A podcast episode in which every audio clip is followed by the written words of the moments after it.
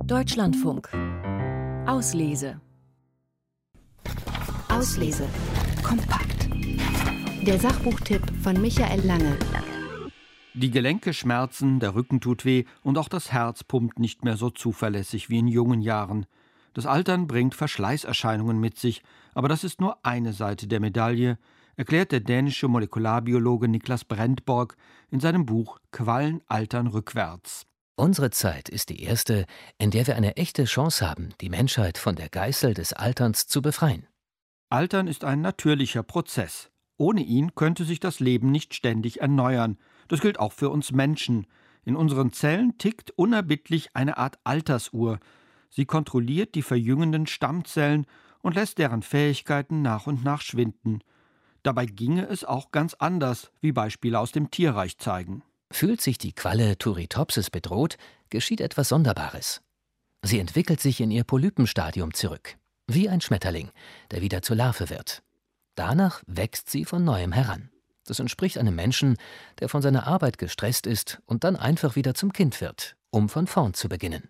Natürlich weiß Niklas Brentborg, dass die molekularen Tricks der Quallen nicht ohne weiteres auf den Menschen übertragbar sind. Dennoch findet er faszinierend, was Alternsforscher in den letzten Jahren herausgefunden haben. Sie können die Altersuhr ablesen und lernen immer besser, wie sie sich beeinflussen lässt.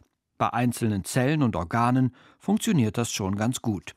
Wäre es nicht der Hammer, wenn wir unsere eigenen biologischen Ersatzteile herstellen könnten? Sie verbrennen sich schwer. Kein Problem. Wir fertigen einfach ein neues Stück Haut an. Sie brauchen eine neue Leber? Dauert einen Moment, aber sie ist schon unterwegs. Ihnen fehlt ein Arm? We got you. Wie seine Ausdrucksweise verrät, ist Niklas Brentborg mit gerade einmal 26 Jahren relativ jung. Aber hinter der lockeren Schreibe verbirgt sich ein genauer Beobachter mit viel Sachkenntnis und kritischem Verstand. Brentborg geht den verschiedenen Anti-Aging-Gurus nicht auf den Leim.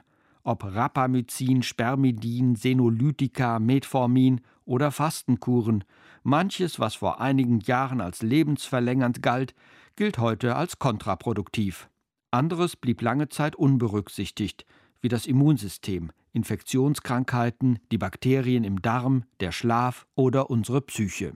Das Geheimnis eines langen Lebens scheint nicht darin zu liegen, Abreibungen oder harten Zeiten aus dem Weg zu gehen, sondern darin, Probleme zu bewältigen, wenn man ihnen begegnet. Bewegung, Aktivität und Gelassenheit, auch das verlangsamt das Altern und hilft, möglichst lange fit zu bleiben. Lebensweisheiten von einem jungen Wissenschaftler, präsentiert mit einem Augenzwinkern. Ich hoffe, dass jemand in 50 Jahren dieses Buch findet, über die simplen Annahmen und Theorien lächelt und dankbar ist für die vielen Entdeckungen, die danach gekommen sind. Auslese. Kompakt.